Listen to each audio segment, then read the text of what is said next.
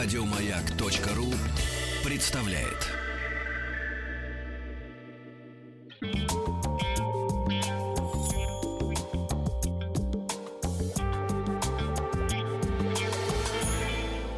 Сладкая жизнь. Ой, ой, не слипнется. Что же у нас сегодня? Яква. Яква. Яква? Яква. Финская, что ли? Нет, это корейское. А, Яква — целебное печенье, дословно можно перевести. А, Это печенье называется потому целебным, э, что входящие в его состав ингредиенты издревле использовались корейскими знахарями для лечения различных недугов. А, Считается, что яква появилась в Корее во времена династии Корё. Корё — это государство на Корейском полуострове, ты же знаешь это, да, которое а, появилось после падения государства Сила и существовало до воцарения династии Чосон. вот сейчас знаю, да. Да. Так вот, в старинном трактате «История Корё» есть упоминание о том, как Ван Чхунсль Казалось, что голландские корни, да? Но нет. Ван Чхунсль — это кореец, чистокровный, правивший в 13 столетии на свадьбе наследника престола, угощал гостей печеньем из пшеничной муки на меду, которое он лично привез из Поднебесной, то есть из Китая. Как повествуется в трактате, китайские сладости пришлись гостям по вкусу и просто таяли во рту, а не в руках.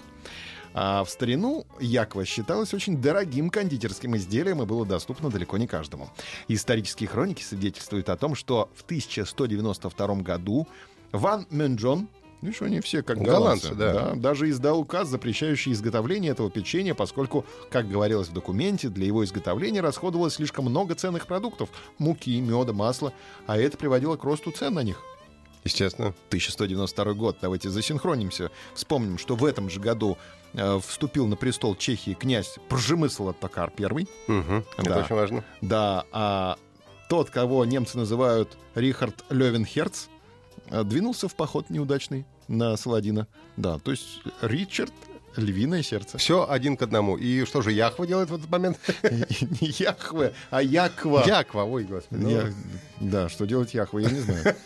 Это ты как-то без меня узнай. Хорошо, Да. я, я проконсультируюсь. В трактате «История Корё» также содержится запись о том, что подобный указ был издан и в 1353 году при государе Конминване. Конминван — это что, концертное министерство Вана Таллина, что ли? Известно также, что аналогичные запрещающие указы издавались и во времена династии Чосон. Ну, вот рецепт изготовления якова. Вот хотелось бы уже, да. Да. На 8 килограммов пшеничной муки берем полтора кило меда, 400 граммов кунжутного масла, 240 миллилитров рисового вина. Все это тщательно размешиваем с добавлением 240 миллилитров кипяченой воды. Затем из теста формируем печенье и обжариваем его в кипящем масле. После этого печенье пропитывают смесью из меда, воды, корицы, молотого черного перца имбирного сока, толченого имбиря и посыпаем толченым орехом, э, который дает нам кедр. Кедр это вкусно. Да, забыл. Орех, который дает нам кедр, это какой? Кедровый правильно. А то сливовое вино, да? Да, да. Не слипнется. Не слипнется. Еще больше подкастов на радиомаяк.ру.